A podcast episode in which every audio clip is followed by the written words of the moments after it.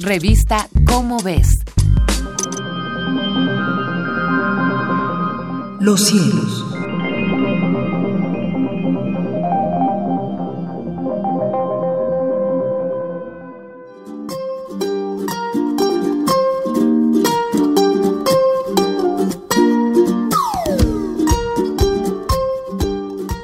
Soy José de la Herrán y tengo el gusto de presentar a ustedes las efemérides astronómicas para este mes de enero, efemérides que publica la revista Como ves de la Universidad Nacional Autónoma de México.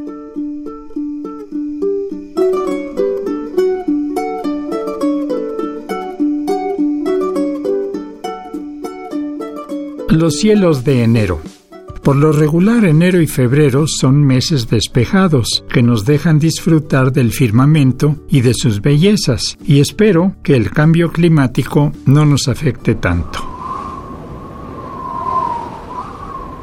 En el hemisferio norte, a eso de las 22 horas, tenemos al famoso hexágono de invierno, está sobre nuestras cabezas, y formado por las estrellas Rigel de Orión, Sirio del Can Mayor, Procyon del Can Menor, Pollux de los Gemelos, Capella de Auriga y Aldebarán de Taurus. Esto contando en dirección de las manecillas del reloj.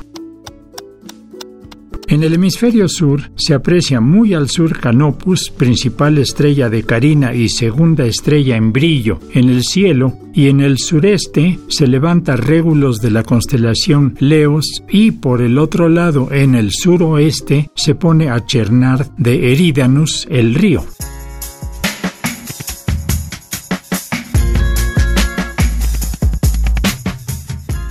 De los planetas podemos apreciar a principios del mes a Mercurio en el este antes de la salida del Sol, Júpiter y Marte en conjunción cerrada y a Saturno a medio mes muy brillante.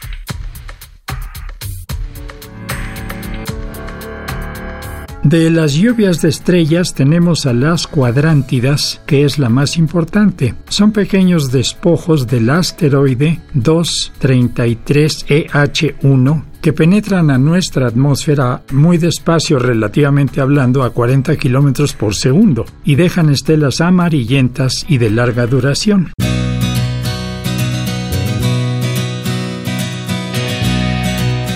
De las efemérides tenemos el día primero, la luna en perigeo a solo 356 mil kilómetros de la Tierra.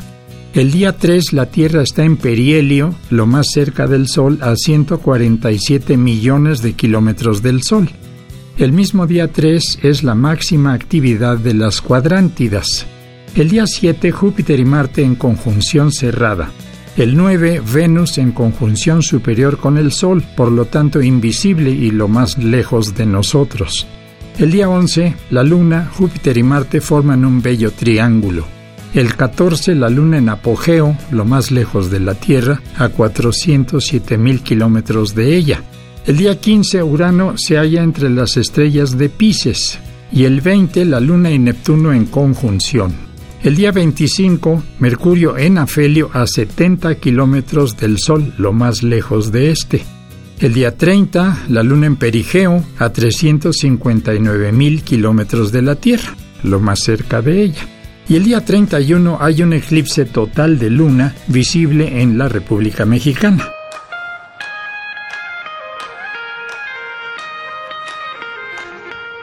Las fases de la luna son luna llena el día primero, eh, luna en cuarto menguante el día 8, luna nueva el día 16 y luna en cuarto creciente el día 24.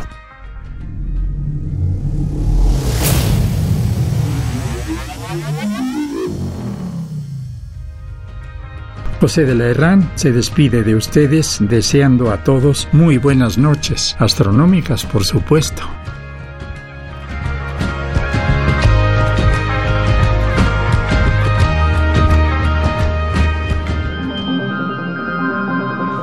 Los cielos.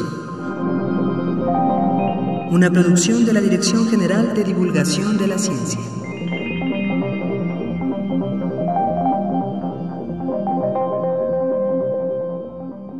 Revista Cómo ves.